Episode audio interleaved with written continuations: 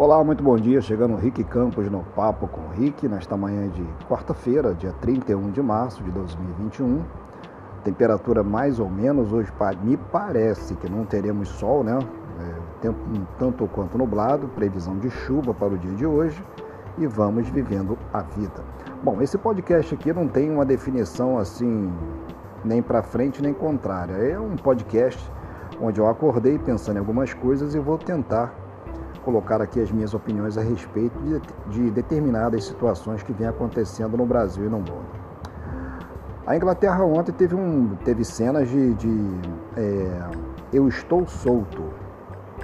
A capital Londres, milhares de pessoas invadiram as ruas, fazendo ali os seus encontros e desencontros também, todo mundo querendo extravasar um momento de alegria dentro de uma pandemia que ainda está numa eminência fraca na capital inglesa, mas que existe ainda, onde o seu primeiro-ministro, Boris Johnson, vem colocando uh, e conotando também o número de pessoas já vacinadas no país da rainha.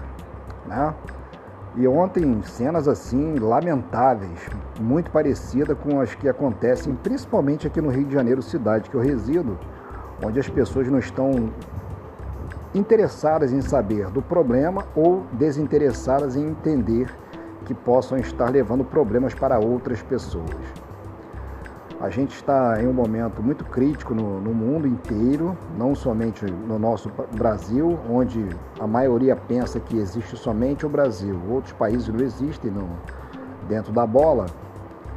E a gente vai assim observando que o ser humano tá, está num momento complicado, ele não sabe o que vai fazer, ele está, ele está com o freio de mão puxado, daqui a pouco ele deixa o freio de mão liberado, acelera e não se interessa mais na máscara, a máscara já não existe mais, o álcool gel também não.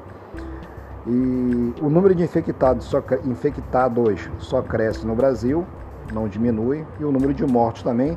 Assim sendo, ontem, inclusive, em um cemitério na grande São Paulo, já aconteceu enterro à noite, inclusive eu acompanhei uma matéria em um determinado jornal, em canal aberto, onde o filho, muito triste, desesperado, chorando, apenas disse: Eu não tenho direito de fazer aqui um, uma despedida para minha mãe porque eu não posso chegar perto do caixão. Estou aqui a tantos metros distante, vendo a minha mãe ser enterrada sem a possibilidade da família estar participando. Realmente são momentos terríveis, muito tristes, né? E a gente vai acompanhando e necessariamente a campanha continua. Use máscara, álcool gel.